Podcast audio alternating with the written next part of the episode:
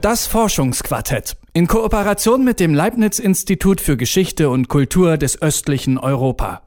Krieg ist so alt wie die Menschheit. Oft geht es um Territorien, um Macht oder um Schätze. In wahrscheinlich allen Kriegen der Weltgeschichte haben wertvolle Kunstwerke oder Kulturgüter ihre Besitzer gewechselt. Dabei hat Kunstraub in vielen Ländern bis heute tiefe Spuren hinterlassen. Ein besonderes Beispiel ist Polen. Dort wurde während des Zweiten Weltkriegs von den deutschen Besatzern Beute gemacht. Und das in einer Art und Weise, die in Europa ihresgleichen sucht. Warum weiß Nawolka Czyslinska-Lobkowicz? Sie ist Kunsthistorikerin und hat unter anderem in den 90er Jahren als Botschaftsrätin für Kunst und Kultur in der polnischen Botschaft in Deutschland gearbeitet am Leibniz-Institut für Geschichte und Kultur des östlichen Europa in Leipzig hat sie einen Vortrag über den Kunstraub der Nationalsozialisten in Polen gehalten.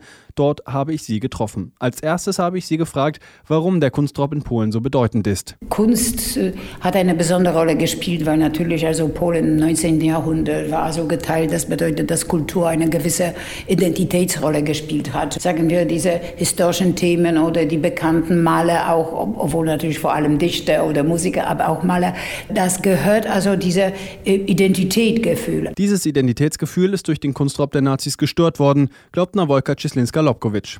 Zum einen, weil alleine der finanzielle und kulturelle Wert der geraubten Kunst- und Kulturgüter kaum zu überschauen ist. Ich finde das in einer Art und Weise problematisch, nach den Zahlen zu fragen. Zum Beispiel das Porträt von jungen Mannes von Raphael, das also verschollen ist und äh, der wirklich also der größte, wertvollste Kulturverlust in der Malerei in in Polen ist, ist also wirklich fast nicht zu bezahlen.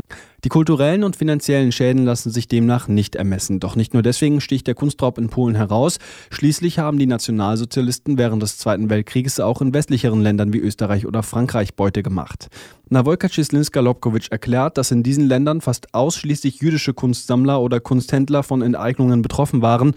In Polen seien die Nationalsozialisten allerdings einen Schritt weiter gegangen. Die Juden waren die schlimmsten Opfer, aber auch die Polen und die Slawen, das waren Untermenschen in einer Art und Weise. Das bedeutete, sie sollten die Kultur nicht haben. Das bedeutete, dass man sie zum Teil zerstört hatte, bewusst zerstört, weil es nicht darum geht, dass irgendwo durch Bombardements etwas hm, vernichtet wurde. Aber man hat vom Anfang an, vom 1. September 39, also wirklich unglaublich viel und ganz bewusst zerstört der polnischen und also polnischen dem Sinne naja katholische oder christliche Kunst und der jüdischen Kunst, also der die Synagogen, die die Kirchen, die Paramente, die Judaiker und so weiter. In Polen waren also neben den Juden auch polnisch-christliche Kunstsammler oder öffentliche Museen betroffen.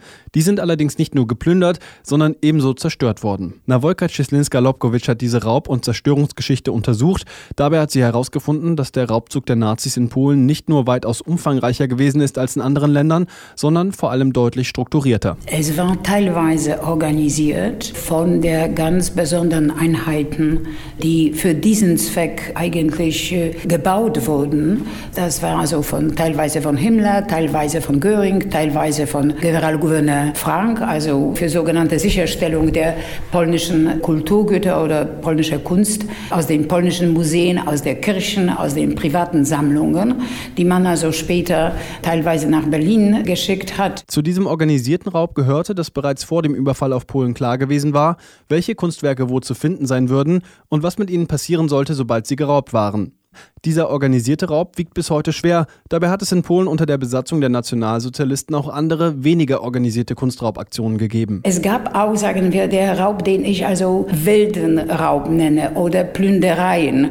Das war am Anfang des Krieges bei sogenannter Polenfeldzug. Das bedeutet, dass man also zerstört hatte die Synagogen, die Torrollen, aber auch, sagen wir, die Kirchen und man hat also liturgischen Paramente gestohlen. Das war wilder Raub von verschiedenen Wehrmachtseinheiten, von Einsatzgruppen gemacht. Das wurde also teilweise privat irgendwo zu den Familien ins Reich geschickt. Neben den Raubzügen der NS-Einheiten und den Plünderungen einzelner Soldaten unterscheidet Nawolka Cislinska-Lobkowicz außerdem in eine dritte Kategorie, den qualifizierten Raub. Und dann gab es also auch der Raub von Fachleuten, würde ich sagen. Und diese Fachleuten wussten ganz genau, was sie und wo sie also danach suchen sollen.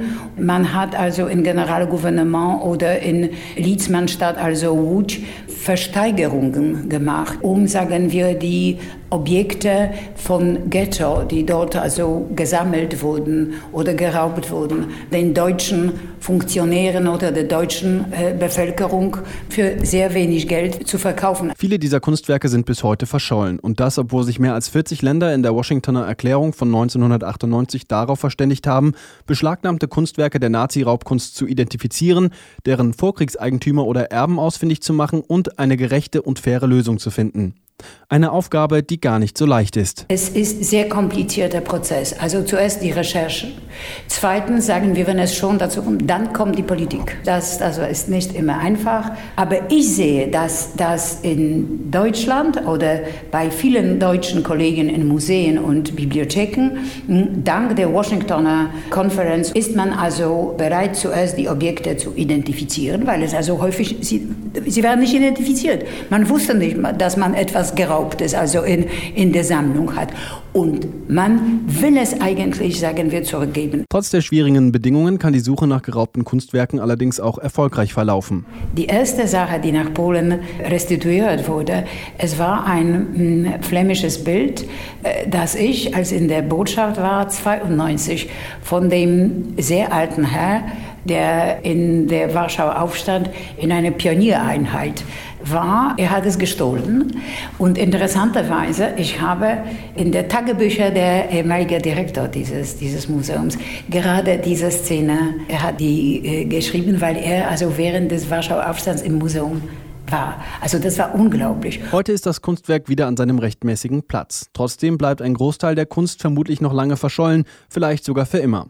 Nawojka Cislenska-Lobkowicz will die Suche dennoch nicht so einfach aufgeben. Die große Menge ist nicht zu identifizieren. Ich glaube aber, dass sehr wichtig ist, dass der Staat, die Museen, die Museen auf beiden Seiten zusammenarbeiten, recherchieren, weil es nicht nur um Restitution geht. Es geht mehr um Gedächtnis, um Gedächtnis und sagen wir, dass diese Objekte am wenigsten, wenn sie also in einem Museum und irgendwo hängen, man weiß, dass es einmal jemanden gehört hat. Das sagt die Kunsthistorikerin Nawolka Cislenska-Lobkowicz. Ich habe sie in Leipzig getroffen. Dort hat sie am Leibniz-Institut für Geschichte und Kultur des östlichen Europa einen Vortrag über ihre Forschung zum Kunstraub der Nationalsozialisten in Polen gehalten. Mit ihrem Vortrag hat sie die Reihe Sieger auf Beutezug, wem gehört die Kunst, Kunst und Kultur als Kriegsbeute in der Geschichte des östlichen Europa eröffnet. Dort sprechen Wissenschaftler aus den unterschiedlichsten Bereichen über die Bedeutung des Kunstraubs im östlichen Europa. Mehr Informationen dazu gibt es auf der Homepage des Instituts oder im Online-Artikel auf Detektor FM. Das Forschungsquartett in Kooperation mit dem Leibniz Institut für Geschichte und Kultur des östlichen Europa.